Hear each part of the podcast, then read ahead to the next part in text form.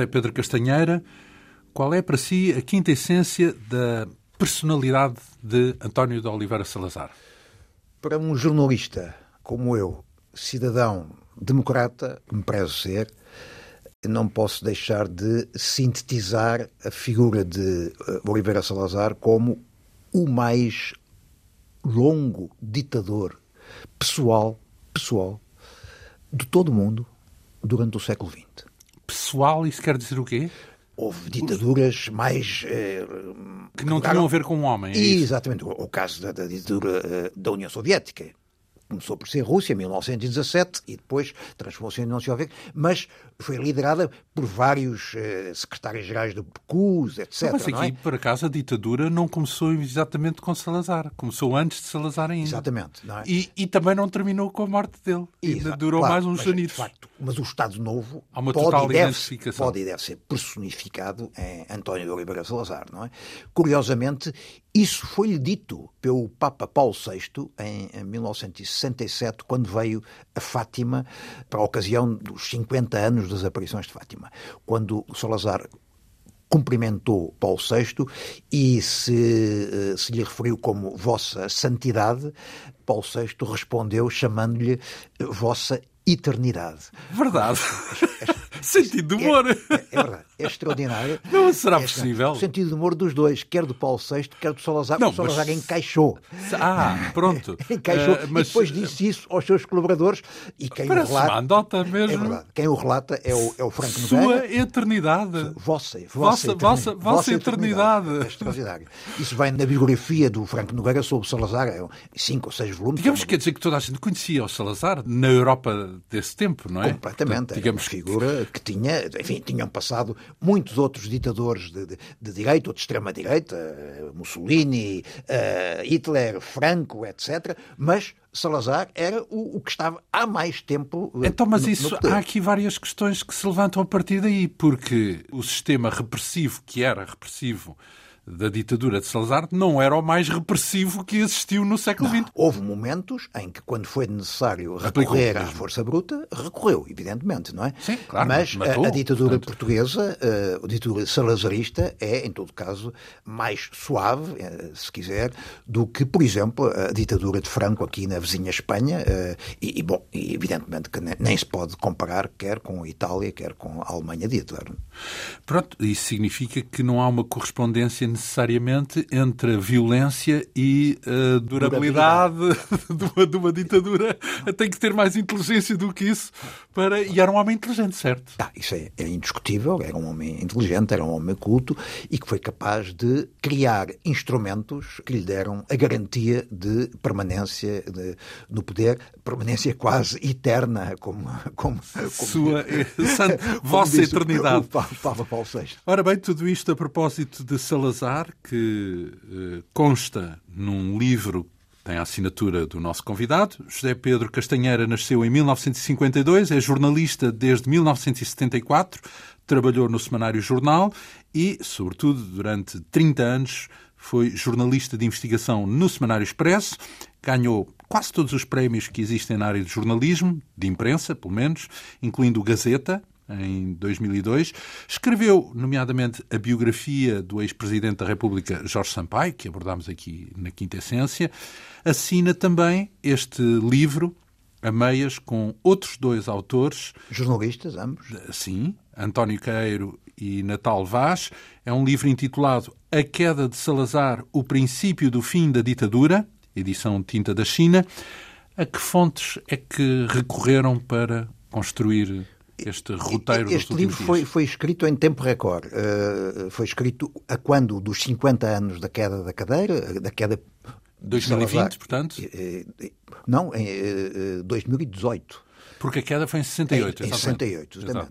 Salazar depois viria a, a falecer em, em 1970, não é? Mas o seu fim político, ditado pela cirurgia e pelo AVC foi posterior, em foi em 68, não é? E a quando dos 50 anos, a Natal, o António Queiro e eu decidimos tentar reconstituir essa época, os últimos meses do salazarismo, não é? Convencidos que estaria quase tudo escrito sobre essa época e sobre esse homem, não é? Nem por sombras? Nem por sombras. Eh, fizemos. Eh, Descobriram imensas coisas. Descobrimos muita coisa, muita coisa. Antes de mais, já agora um parênteses. Completamente novas e algumas delas muito importantes. Porquê é que se juntaram os três? Porque, conhecendo pelo menos o António Caero, pensamos na China nada claro, ou claro. pouco a ver com, com a história da ditadura em Portugal não, não são sequer contemporâneos da ditadura no sentido, pelo menos, profissional do termo, não, não é? nunca trabalhámos juntos. Pronto. Uh, conhecíamos é. há muitos anos, quer a Natal, quer o António Queiro. O António Queiro e a Natal trabalhavam, trabalharam durante muitos anos na mesma agência, a Lusa. Lusa, mas separados geograficamente, porque a Natal esteve quase sempre no escritório de Lisboa, no escritório central, enquanto o António Queiro andou um pouco por todo, o mundo. Por todo o mundo, mas sobretudo em, em Pequim, onde suponho que foi, ele depois dirá, onde suponho que ele foi correspondente durante 20 anos, não é? Uhum. Eh, é o grande especialista. Para mim, é, é o grande sinólogo português. Então, final. sem dúvida, eu também subscrevo, enfim, não, não sou um perito em China, mas de jornalista já o conheço há muitos anos e premonitório, porque ele disse coisas muito antes da China ser aquilo que é hoje, já antevendo aquilo que ela é hoje. E, portanto, foi eh, o António Caeiro previu muitas eh, relevâncias do nosso tempo, digamos assim, antes delas serem assim tão relevantes. O que nos juntou foi uma, uma, uma, uma velha amizade, muito antiga, não é? Depois a disponibilidade, porque estávamos os três já uh, reformados. Mas porque exigia muito trabalho, é isso? Já numa só pessoa não dava conta do recado pois, ou demorava uh, mais tempo? A é proposta, é uh, digamos, a ideia original é minha, fui-os desencantar e, portanto, porque percebi que eu sozinho não, não tinha unhas para... Tínhamos que escrever isso naquele ano, não é? só tinha sentido, ou tinha... O sentido principal seria publicá-lo a quando dos 50 anos da queda de, de política de, de, Salazar. E, portanto, os três, de facto, uh, deitamos mãos à, à, obra e conseguimos fazer. E por onde em é nove meses trabalhamos, fizemos o livro. Disse que descobriram imensa novidade, imenso material. Por onde é que andaram? O que é que vasculharam? Trabalhamos dois arquivos eh, muito importantes. O Arquivo Histórico e Diplomático eh, do Ministério dos Estrangeiros, que estava praticamente virgem sobre esta matéria, não é? E lá repousa toda a correspondência da diplomacia portuguesa espalhada pelo mundo todo. Isso é relevante para descrever o que se passou com o Salazar? É, é para perceber como é que foi a reação de todo o mundo perante o que estava a acontecer em Portugal. Portanto, o fim iminente do ditador Salazar, a crise dentro do regime, será que o regime iria uh, sobreviver. sobreviver. à morte do seu fundador e principal... Eh, Inspirador, sim, sim. Exatamente. E depois toda a imensa dúvida sobre a figura que emergiu nessa altura de Marcelo Caetano como sucessor, não é? Dúvidas no... no... prisma dos outros, dos estrangeiros. Digamos, Exatamente. Dos, não é? dos países. E, e encontramos muita informação nesse arquivo. Depois há, há, um arquivo essencial, que é o arquivo uh, Oliveira Salazar, que está na Torre do Tomo, e, em particular, o Diário de Salazar. O Diário de Salazar, na altura, já estava online, mas era praticamente impossível de ler, de, porque aceder, de aceder. Eh, não, eh, o acesso era, era fácil, era universal, era gratuito, era só, que... só ler a letra de Salazar era, era uma coisa absolutamente era quase impossível. Então, mas isso não está transcrito já Não, agora, agora já está. Agora já está desde o ano, o ano passado. Desde o ano passado eh, já foi transcrito. Há um livro da Porta Editora, um livro, uh, um e-book, graças ao trabalho de uma senhora chamada Madalena Garcia, que é a pessoa que, a documentalista, que melhor conhece o Arquivo Salazar. Foi ela que organizou todo esse arquivo durante décadas, não é? E já reformada, deu-se ao trabalho de transcrever os eh, 36 vezes 2, 72, então, mas, mesmo 72 assim... volumes dos diários Sim, de Salazar. Incrível, quer dizer que era detalhado então nesse Com diário. muitíssimo detalhe. Mesmo muitíssimo depois detalhado. de ter caído da cadeira, ou seja, não ficou eh, não, inapto não, para tomar não, nota. A última, a última página escrita por Salazar no seu diário é a de 5 de setembro de 1968. No dia 6, ele é internado e operado. Não é? E nunca mais escreveu? Nunca mais escreveu nada. Nunca mais. Aliás, ele ficou incapacitado uh, do, do, lado direito. Ah, uh, então, e, portanto... o, o, que o diário revela é o contexto e não propriamente o que acontece com a queda dele, digamos ah, pois, assim. Sobre isso não, não há qualquer informação. Não, porque ainda há muita coisa a acontecer depois da queda. Ah, sim, claro. claro há demissões, claro. há... e o livro conta isso bem, de resto. Mas aí a fonte já não é Salazar, porque Salazar ficou completamente incapacitado. Então e a fonte é o quê, nesse caso? Portanto, porque se falamos de bastidores, uma coisa é... A fonte é a melhor fonte para conhecer os últimos meses, semanas, dias do salazarismo, não é? Porque ele escrevia diariamente uh, as conversas que tinha, os telefonemas que recebia, os documentos que lia, os livros que acompanhava, as pessoas com quem almoçava ou, ou jantava. Mas isso tudo, tudo isso está... antes do, da crise, antes da queda, antes certo? Da queda, então, e para, não, não, não, não, não, perdão. Os diários vão até ao dia da sua cirurgia, não é? A queda é antes, é um mês, sensivelmente um mês antes, em agosto de 1968. A queda é, como iremos ver, verifica-se no dia 2 de agosto de 1968. E depois ele é operado de urgência ao cérebro no final do dia 6 de setembro, não é? Então, mas o que eu pergunto é como é que tem acesso aos bastidores, não àquilo que é notícia, sei lá, nos jornais, mas sim àquilo que acontece no campo privado, por assim dizer, depois dele uh, ser operado. Ah, bom, depois tivemos acesso a, a, muitas outras fontes e, em particular, às próprias pessoas, muitas delas que ainda estão, ainda estavam que privaram vivas, com ela, é isso? privaram e com quem falamos. De resto, já há muita literatura, felizmente, sobre essa época. Falamos de Franco Nogueira, do biógrafo? Por exemplo, é, é um livro são vários livros que ele escreveu, não é não apenas a biografia, e que é essencial, porque é, é digamos, E é rigoroso, porque ele é um grande fã de Salazar, mas é, mantém é. o rigor na descrição, Ma apesar dessa... Mantém, porque ele teve acesso para a sua biografia, ele teve acesso ao arquivo do Salazar, não é? Portanto,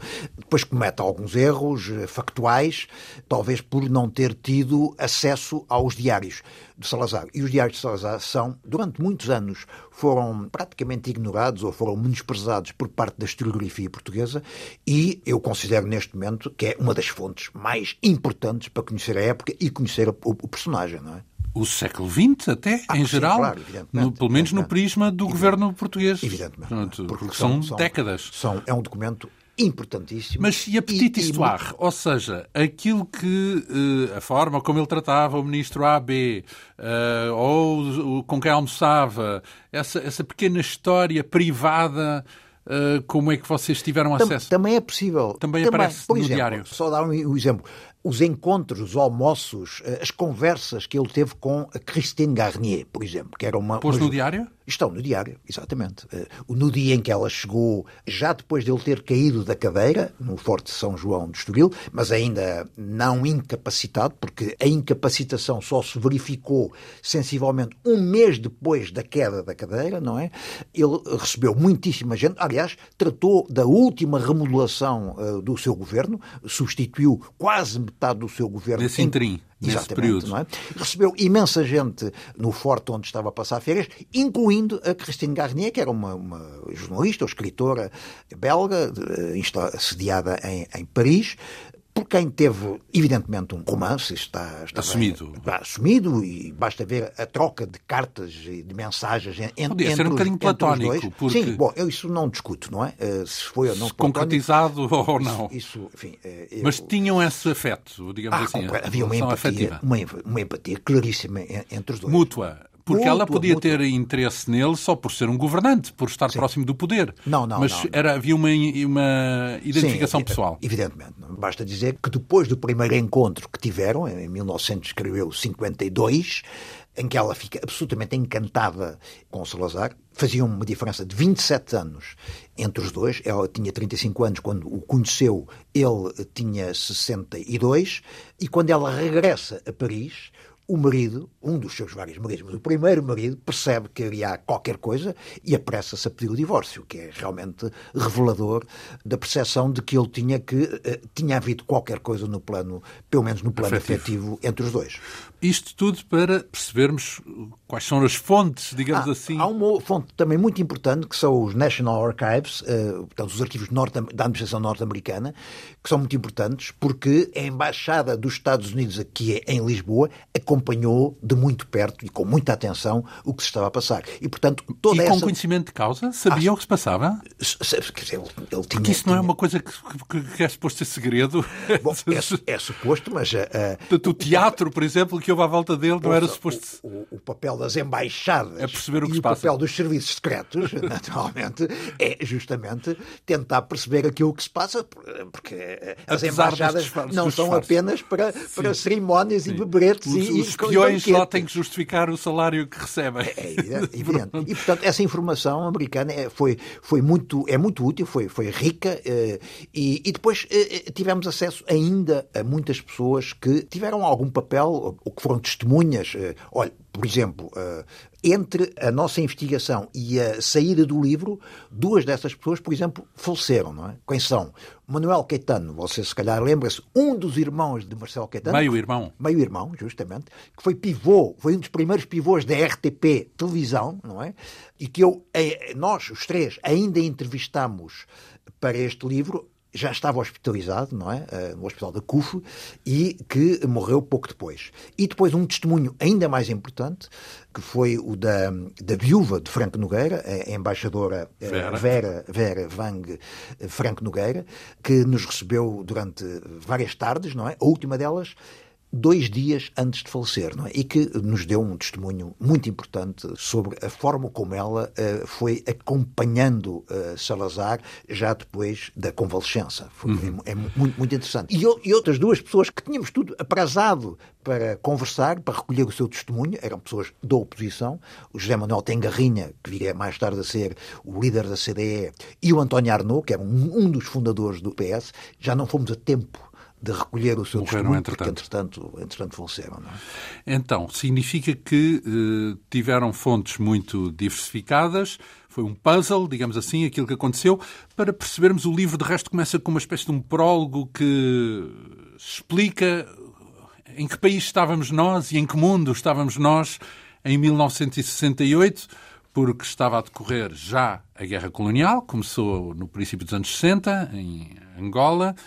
Como é que podemos descrever o país, Portugal, uh, nessa altura? 68, lembramos-nos sempre, estou a falar da minha geração, do maio de 68, portanto, havia coisas a acontecer uh, no plano dos costumes na Europa pós-guerra, não é? Do pós-guerra, uma outra geração a tomar lugar e as ideias a vibrarem de uma forma muito evidente, isto à escala nos Estados Unidos, em França, pelo menos, e seguramente em Inglaterra. E no Bloco de Leste havia uma espécie de perestroika avant la lettre, que é a crise da Checoslováquia. Primavera de Praga, não é? Exatamente. A invasão da Checoslováquia, geralmente de Praga, pelos tanques soviéticos do Pacto de Varsóvia. E o líder Alexander Dubček, que é preso e levado para Moscou, não é? Portanto, digamos, no Ocidente há toda a crise do maio, a, explosão uh, ocorrida uh, com o maio de 68, e no, no Bloco de Leste. E há... aspas, uma espécie também, uma convulsão, e, no fundo. E, exatamente. Em então, Portugal, e em Portugal? Em, em Portugal. Não passa nada? estamos, com uma, estamos com uma guerra. Uh, interminável, sem solução, uh, em Angola, Moçambique, Guiné. Ainda e... não temos crise académica, certo? Ou melhor, tivemos uma em 62? Em 62, mas vamos, vamos tê-la logo em, no ano seguinte, em 69, em Coimbra, não é? Sim. O núcleo da crise académica de 62 foi Lisboa, como se sabe, onde emergiram figuras como, por exemplo, Jorge Sampaio, Medeiros Ferreira, etc. E depois, em 69, em Coimbra, emergirá a, a figura Alberto Martins, Alberto, Alberto Martins, entre outros. Bom, e Portugal é o país mais atrasado da Europa Ocidental, claramente. As estatísticas uh, apontam e, e, confirmam isso. E é um país onde há uma censura brutal à imprensa, à rádio, à televisão, ao cinema, aos livros, ao teatro, a tudo. Há uma polícia política omnipresente e que, durante o regime, faz mais de 29 mil prisões. É, é impressionante este número, que muitas vezes não é referido. A listagem do número de presos ultrapassa as 29.500. E depois temos um partido único, temos uh, ausência completa de liberdades e de direitos fundamentais, a universidade está encerrada sobre si própria, não tem autonomia, uh, não há direito à greve, não há legislação de trabalho, não há salário mínimo, não há subsídio de desemprego. Enfim, é realmente esse o país em que vivíamos em 1968 e assim vai permanecer até 1974, uh, até ao golpe de 25 de abril. Com algumas nuances, justamente vamos falar dessas nuances, porque é esse o período, no fundo, que estamos aqui a abordar, de 68 até à morte do ditador em 70 e logo a seguir, ainda falaremos disso, o António Queiro há de trazer aqui também esse day after, digamos assim, esse, esse, o, o sucedâneo da crise e do desaparecimento de, ou da morte de Salazar. Mas hum, mas nesse mês de setembro de 1968 há qualquer coisa de muito importante em Portugal, não é? Dizer, então... E que transforma e, e, e, que coloca o ano de 68 com um ano decisivo uh, no, no, na, história, na história do Estado Novo. Que é? Que é a substituição de Salazar. Ah, que é certo. Queda, que é então, a queda. Então, mas é isso, justamente. É no dia, no dia, eu lembro perfeitamente, porque eh, eu, eu, eu, eu na altura, em 68, tinha uh, 16 anos, não é? Uh, mas lembro perfeitamente do que aconteceu e, e de, a informação era completamente uh, controlada e, e a conta gotas, não é? E, e os portugueses só souberam do que estava a acontecer no dia 7 de setembro, às 9 horas da manhã. Quando é que foi a queda? Em que dia? A queda tinha sido um mês antes, não é? A queda tinha ah. sido a queda tinha sido em agosto, 2 de agosto. E no dia 7 de setembro, a emissora nacional abre com um, noticiário com, com a informação, um comunicado brevíssimo, uh, dizendo que, em consequência, estou a ler, em consequência de uma queda na sua residência de verão no Estoril, o senhor presidente do Conselho apresentou sintomas que levaram o seu médico assistente a recorrer à colaboração de dois colegas neurocirurgiões. Sua Excelência foi operado esta noite de um hematoma com anestesia local, encontrando-se bem. Esta é a notícia mais seca possível sobre uma cirurgia extremamente complicada ao cérebro do Presidente do Conselho que estava no poder há 36 anos. É? Então, mas isso uh, já, já, revela que aconteceu alguma coisa um mês antes. Portanto, vamos ainda andar um mês para trás. Portanto, vamos ao momento da queda da cadeira, porque é aí que tudo começa, não é? Oh, João, o que é que acontece nesse dia 2 de agosto? só chamar a atenção para uh, este comunicado, que é assinado pelos dois médicos, Eduardo Coelho. Eduardo Coelho e o cirurgião propriamente dito, ou o neurocirurgião Vasconcelos Marques. Este comunicado que foi lido eh, aos microfones da antena hum, melhor, da, da, da, emissora nacional, não é? A, a, atual Antena, antena 1, 1 não é? Sim. Um locutor, um jornalista, na altura chamava-se locutor, eh, famosíssimo, que era o Pedro Motinho, um, e que esse comunicado foi objeto de duas alterações, duas correções, do, se quiser, de duas censuras.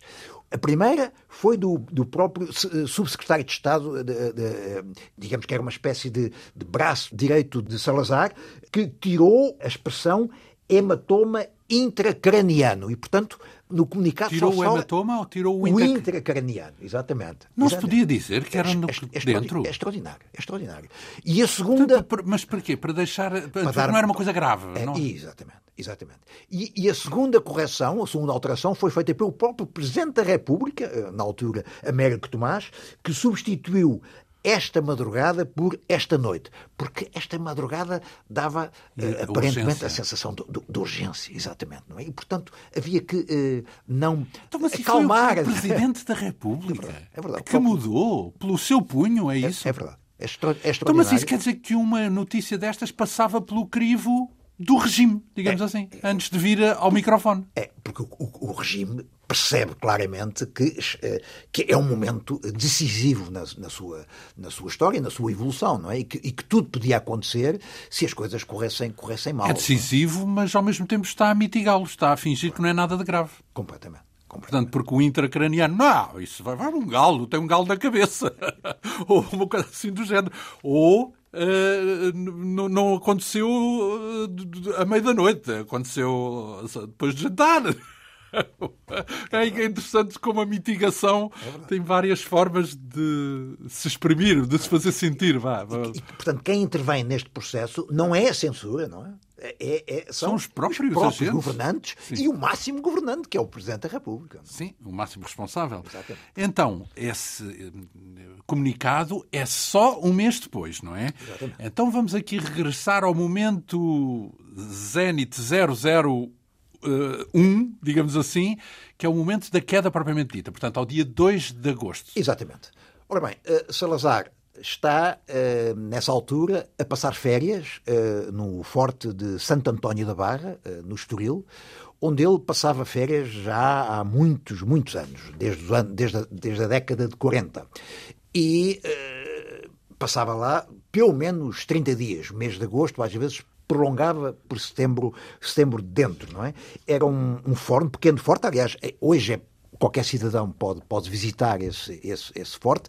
Eh, durante muitos anos esteve eh, eh, completamente vandalizado e, e, não era possível visitá-lo. Felizmente, a Câmara Municipal de, de, de Cascais recuperou o, o, forte. Hoje é visitável e recomendo a, a todos os ouvintes que, que, o façam, porque é muito interessante. É uma espécie de, de, de lição de história, não é?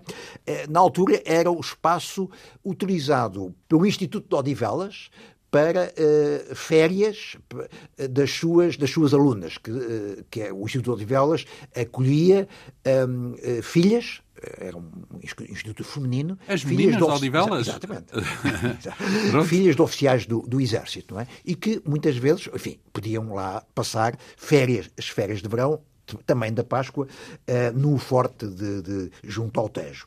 Salazar está no dia 2, um, logo de manhã, recebe a visita do seu calista, eh, um homem chamado eh, Augusto Hilário, que tratava eh, dos calos, dos pés, há, muitos anos, não é?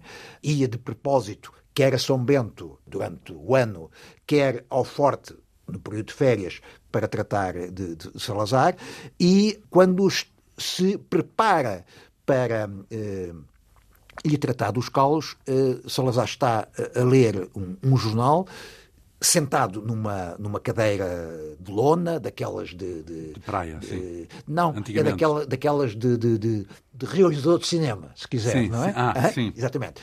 E uh, Salazar cai, aparentemente uh, a cadeira desconjunta-se, cai e bate com violência, com a nuca, na laje de pedra do, do terraço do, do, do forte, não é?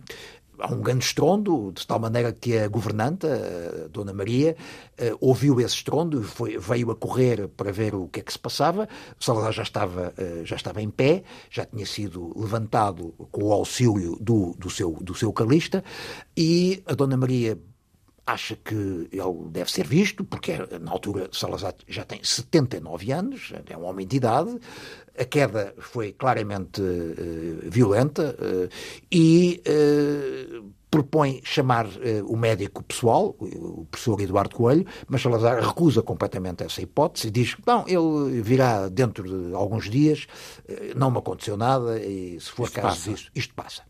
E assim foi. Portanto, foi este, digamos, o contexto da queda. Ora bem, Há algumas divergências relativamente à, à, data exata desse acidente, não é? Porque o próprio. O dia 2 é anotado por Salazar nos seus diários. A hora e o dia, é? E, e, eu acho que é a melhor fonte, não é? No entanto, o Calista eh, escreve mais tarde, numa carta dirigida a Salazar, manifestando a sua preocupação, desejando-lhe as melhoras, e data esse documento de dia 1 de agosto. E, portanto, há quem entenda que uh, o acidente não se verificou no dia 2, mas no dia 1. Só que, mais tarde, já depois de 25 de abril, o Calista, o nosso Augusto Hilário, numa entrevista que deu à nossa colega uh, jornalista Helena Sanches Osório, refere uma outra data, que é de dia 5 de agosto. E para aumentar a confusão, Franco Nogueira, na sua biografia sobre Salazar. Diz que é dia 6. Que é, não, diz que é no dia 3. Que é, que é no, portanto, temos, temos dia Pois ainda há a Dona Maria também, que, sim, que sim, diz sim, que foi uma segunda-feira, não é? Portanto, bom, a data é um pouco confusa, portanto. A data é confusa. Bom, e sobre a data já foram escritos uh, artigos, quase Mas livros. Não é relevante, certo? Não, Ou seja, é. para o que interessa, o que interessa é que aquilo provocou, de facto, um trauma que continuou a fazer caminho durante semanas até Exatamente. ao internamento dele. É? Até porque uh, nos primeiras semanas, aparentemente, uh, não houve sequelas. Só que uh, nos finais de agosto, princípios de setembro, Salazar começou a revelar alguns sintomas de, de, de, de, perturbação, de perda de memória, de paralisia dos membros. Então, mas era uma hemorragia que estava a decorrer, é isso? Era. Houve, houve uma, uma, uma, uma hemorragia no cérebro, intracraniana. Lá está, o é? hematoma. É? Exatamente, que obrigou uh, a, uh, quando foi detectado pelo Eduardo Coelho, no dia 6, uh, ou melhor, ele no dia 5 de setembro, de acordo com Franco Nogueira, ele tem uma dor, uma fortíssima dor de cabeça, Salazar, quase que lancinante, não é? Violenta e muito prolongada. E nessa altura, dia 5 de setembro, a Dona Maria insiste em chamar o médico para uh, ver uh, o que está a passar. Salazar, mais uma vez, recusa, mas por uma vez na vida, a, Dona, a Dona Maria não aceita uh, a, recusa a, a, recusa e uh, chama uh, o, o, Dona Maria é governanta. É governanta. É, governanta. é a governanta que acompanhou Salazar desde os tempos de estudante em, em, em, Coimbra, não é? Cuidou dele, no fundo, num certo é, sentido. É uma espécie. Começou por cuidar dele e do, do colega de um, Sergeira, Manuel. Sergeira, exatamente, Sim. que viviam, viviam juntos na, na, enquanto estudantes universitários em Coimbra, mas depois Dona Maria, Maria, Maria, Jesus Caetano Freire, do seu nome próprio, acompanha Salazar pela vida toda, não é? e então, por uma vez, desobedece a Salazar, telefona ao, ao, ao médico Eduardo Coelho, que vem de imediato, no dia 5 de setembro, ao Forte, ele continua aí ainda no, no, a, passar, a passar férias, e quando chega ao Forte do Estoril, o médico percebe que, que Salazar está, está, está claramente perturbado, uh, faz-lhe um primeiro e elementar exame neurológico e não tem qualquer dúvida, ele tem que ser internado rapidamente. Não é? Ora bem, isso estamos aqui a saltitar, tal como a própria história também saltitou, porque ele caiu da cadeira, ninguém ligou nenhuma, ele próprio também não ligou. Depois, passado um mês, finalmente eh, é notícia porque tem que ser internado e operado de urgência.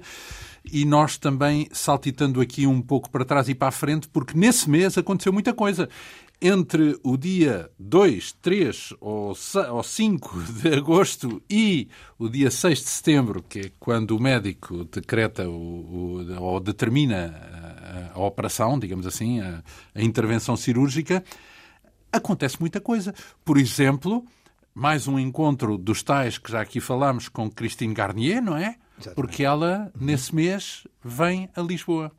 Eh, pois, eh, nós, nós no livro seguimos. Uh, este capítulo é quase um autêntico diário, não é? A partir justamente da melhor fonte, que são os próprios diários de Salazar, onde ele tomava, como eu disse, nota de tudo, incluindo.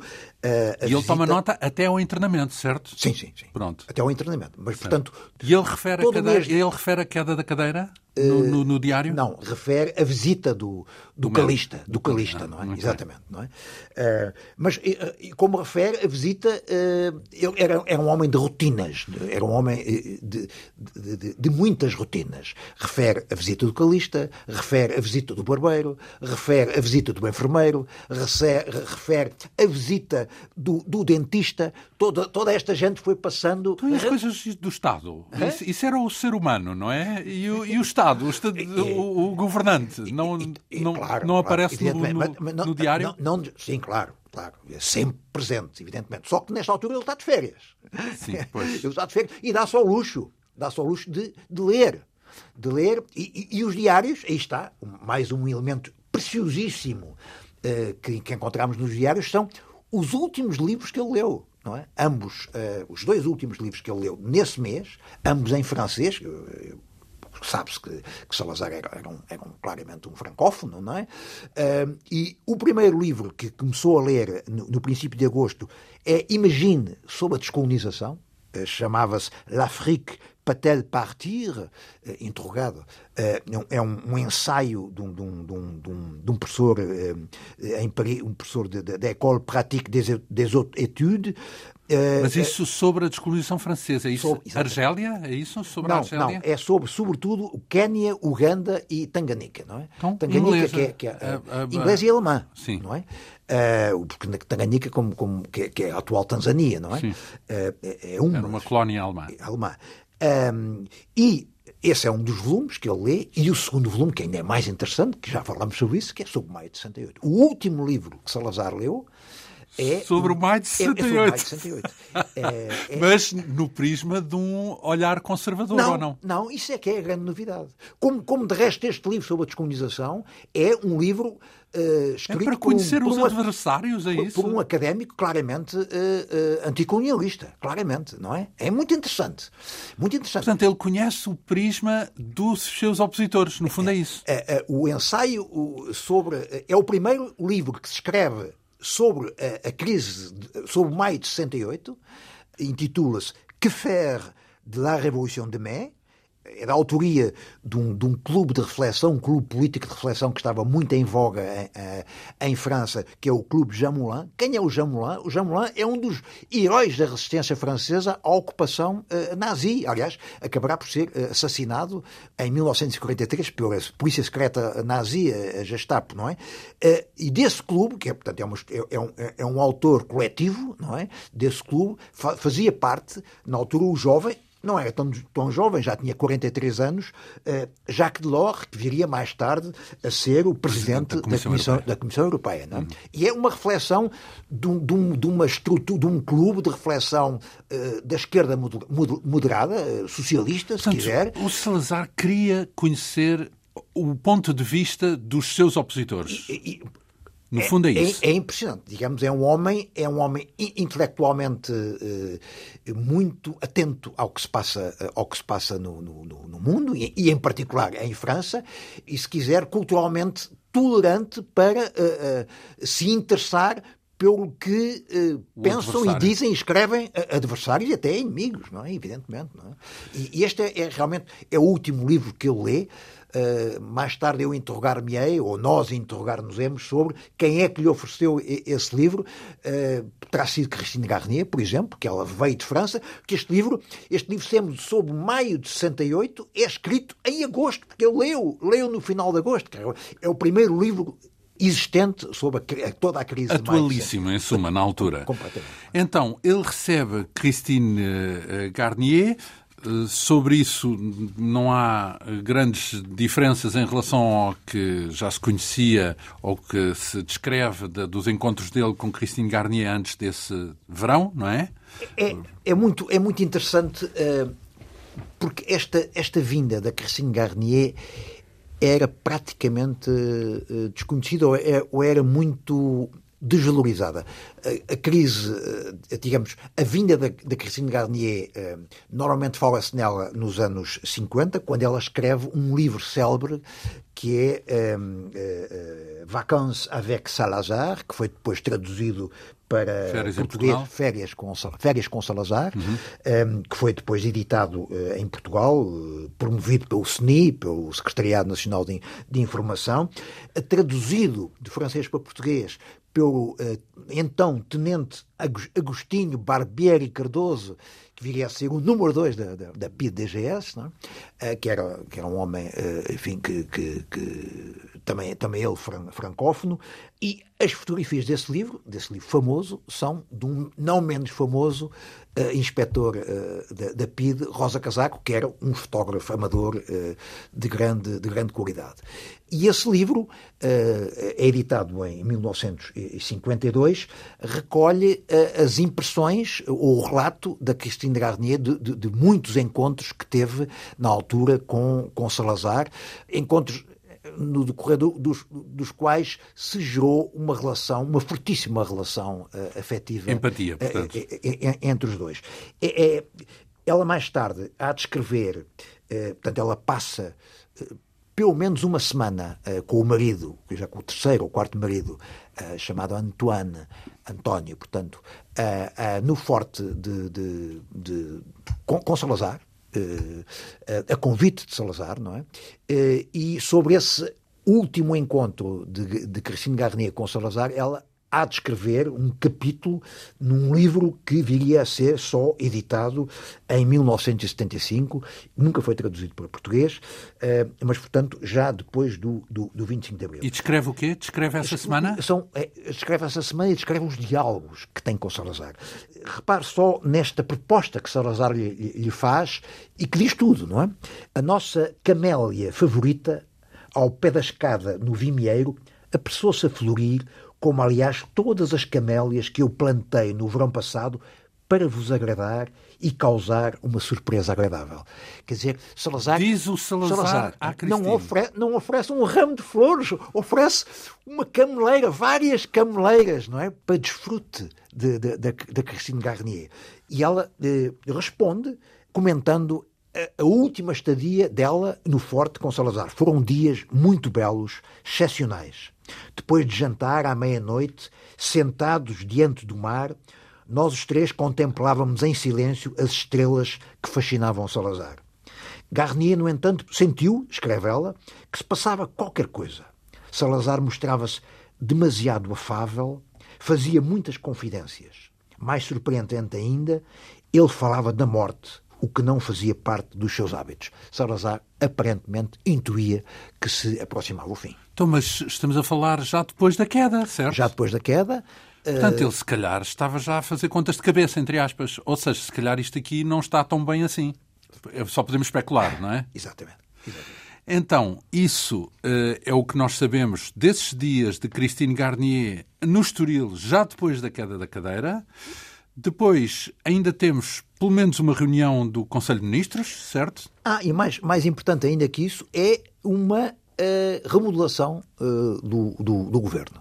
Salazar aproveita uh, a sua, as suas férias de, no, no Forte de São João de Estoril para ultimar uma remodelação do seu governo que se arrastava oito meses. E porquê? Porquê é que era necessário remodelar? Qual era Bom, o problema? O, Busilis? O, o, governo estava completamente paralisado, não é? Um, o Franco Nogueira, nos seus livros, na sua, na sua biografia, fala num sentimento de desagregação sob a classe política, eh, eh, acusa de, de, ser um autêntico vespeiro. Eh, a expressão é dele. Conflitos entre, entre, entre ministros, ministros, entre deputados, entre procuradores da Câmara Corporativa, entre presidentes, entre conselheiros de Estado, etc. Resume a situação falando de uma lama da política interna. Eh, e, portanto, eh, Salazar percebia também que não, não era, era um homem inteligente, percebia que realmente tinha que eh, introduzir uma profunda alteração e assim fez. O governo, que era formado por 15 ministros, ele substitui, desses 15, substitui 7 ministros metade do governo, não é? E aqui há uma nota porque o modo dele dispensar um ministro ficou conhecido porque o fazia com cartõezinhos, não é? Portanto, é verdade. Uh, é o, mandava é o, mensagens por escrito. O, o habitual cartão. Uh, Muito obrigado. Até à próxima. Cartão pessoal, uh, sempre delicado, tratando sempre as pessoas por, por, pelos títulos, ministro, senhor doutor, senhor engenheiro, etc. agradecendo a sua colaboração, mas dispensando os seus, os seus, os seus serviços. Não é? Hum. Isso, digamos, era a forma clássica de, de Salazar tratar os seus, os seus ministros, alguns dos quais ele eh, passou anos sem lhes dar o direito a um, a um, despacho individual. Quem fala disso, por exemplo, é o Adriano Moreira, como sabe, foi ministro de Salazar, ministro do ultramar, e que nas suas, em, em muitas entrevistas... Mas despachava com quem? Uh, Só com alguns ministros, é isso? Ele, digamos, era extremamente seletivo. Eu, à medida que, os anos, foi envelhecendo, uh, foi, foi concentrando a sua atenção em, em meia dúzia de pastas e, portanto, quase que uh, ignorando ou, pelo menos, desvalorizando todas as outras. Quais eram esta, essas pastas? Evidentemente, as finanças. Ele começou por ser Ministro das Finanças, antes de ser Presidente do Conselho de Ministros, não é?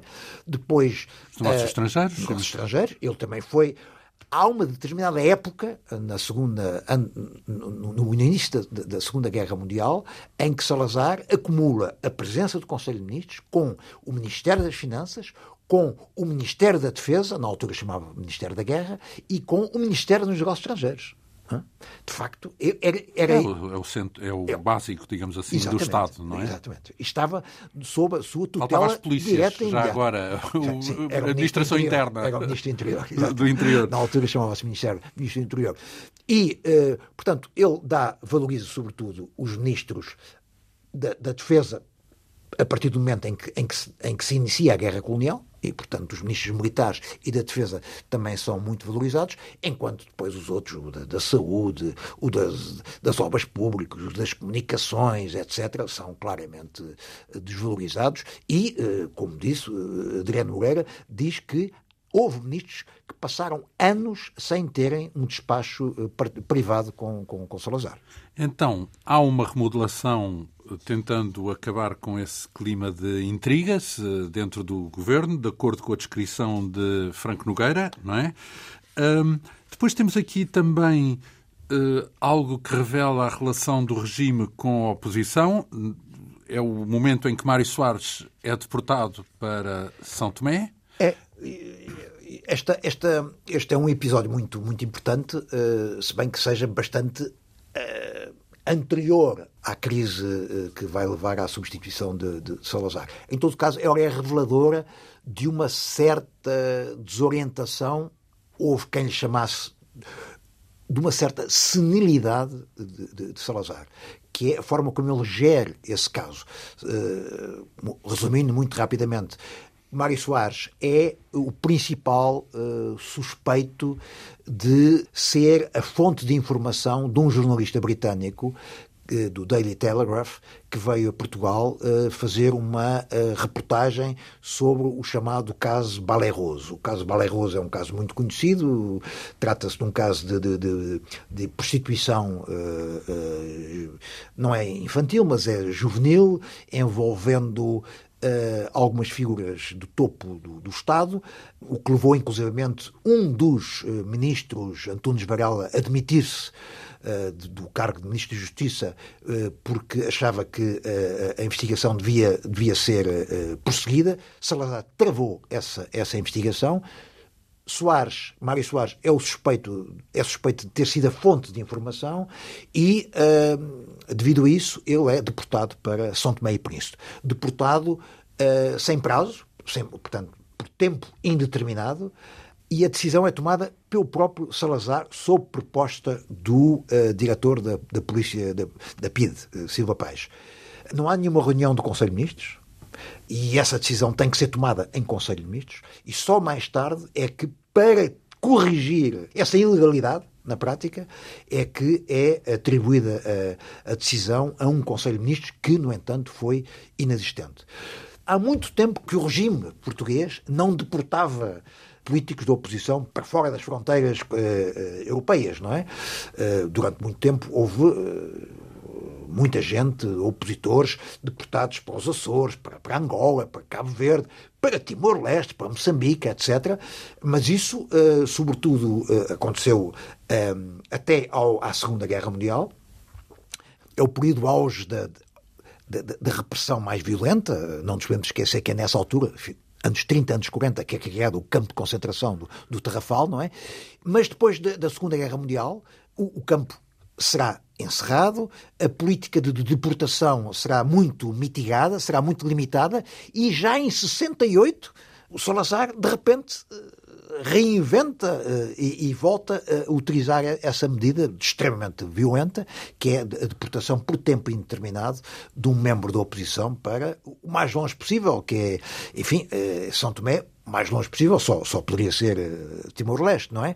Mas na altura, quer dizer, São Tomé é, é, é uma, é, é, é uma ilha no meio do ilha oceano, sim. Completamente isolada, completamente perdida, não é? E, e, e, portanto... e isso por causa dos balerros. Exatamente. Certo. De resto, houve uh, um outro uh, problema também que levantou alguns dissabores por causa da visita de Maurice Béjart e do espetáculo de Maurice Béjart na Gulbenkian. É? Outro sinónimo, outro sintoma de alguma eh, perturbação por parte de, de, de Salazar. Porque, mais uma vez, recorre à, à política severa de grande violência. É? Porque... O que é que acontece então? É um espetáculo de Maurice Béjart, ele assume, uh, Maurice Béjart assume-se completamente contra a ditadura esse espetáculo realiza-se no âmbito do Festival de Música da Gulbenkian. Quer dizer, portanto, é, é, é, um, é, um, é, um, é um espetáculo com a chancela de, do verdadeiro Ministério da Cultura que existia cá em Portugal, que é, que é a Gulbenkian. Isso coincide, o espetáculo coincide com o assassinato do, do senador Robert Kennedy, que era um dos candidatos à, à, às eleições presidenciais uh, desse ano uh, pelo Partido Democrático, não é? E no final desse espetáculo, que é um, é, é um espetáculo com música do, do compositor francês Berlioz, uh, sob um dos romances mais famosos da história da literatura, que é o Romeu e Julieta de Shakespeare, e esse espetáculo é um espetáculo fantástico do ponto de vista, enfim, do, do ballet, Bejar é o coreógrafo. No final desse espetáculo, o Bejar, que é um, um dos coreógrafos mais importantes da, da época, sobe ao palco Uh, e pede uh, um minuto de silêncio uh, em homenagem a, a, Robert Kennedy e como protesto contra todas as formas de fascismo e de ditadura. Isto é numa sala de espetáculos de Lisboa que está completamente cheia para um público muito, muito culto e muito atento e que percebe que percebe que Bejar está, está obviamente... Sim, não... e nessa altura eh, as pessoas estavam bem habituadas a ler nas entrelinhas, quando era até sendo e não sendo entrelinhas, não é? Portanto, de...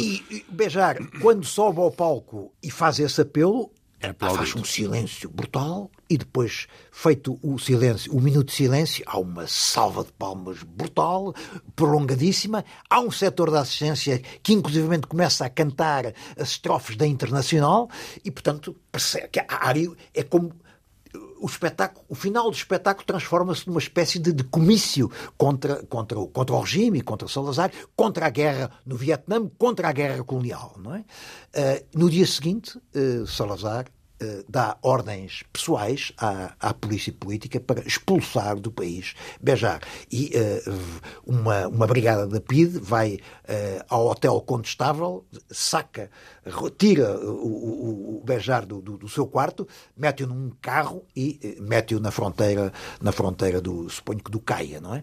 E, portanto, uh, uh, bom, isto, isto, isto abre um conflito enorme com a Fundação Gulbenkian e, e, e, com, com, e com o seu presidente, Azaredo Perdigão, Azaredo Perdigão não? que protesta por escrito e, portanto, há ali, há ali um, um, um durante umas semanas as relações entre, entre, entre Salazar e, e Gulbenkian eh, são, eh, são gélidas, não é?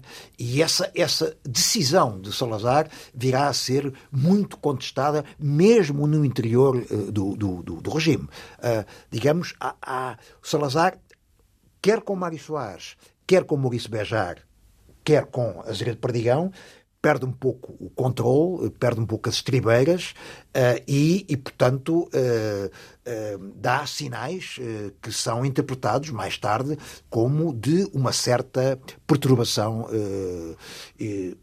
havendo mesmo quem, como por exemplo o embaixador dos Estados Unidos, que fala em sinais de alguma senilidade. E é apenas um detalhe neste contexto que estamos a abordar em torno deste livro, A Queda de Salazar, o princípio do fim da ditadura, assinado por três jornalistas e um deles é o nosso convidado hoje, José Pedro Castanheira, que nos falou ainda de uma parte do primeiro capítulo, portanto, vamos adiar o nosso reencontro para a semana para termos uh, mais um pouco desse tal contexto e desses primeiros dois capítulos que vamos conhecer em torno deste livro. Lembrar que os outros autores, Natal Vaz e António Queiro, virão aqui também detalhar estes eh, derradeiros dias de Salazar como líder político, nomeadamente Uh, naquilo que tem a ver com o internamento dele na, na, Cruz Vermelha e também todo o processo político, a designação do sucessor, Marcelo Caetano,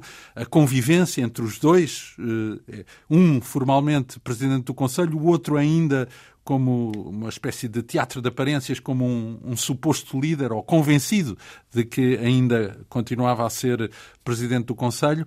Enfim, todo este trabalho aqui num livro da tinta da China que continuaremos a abordar para a semana. Muito lhe agradeço esta vinda aqui à Rádio Pública.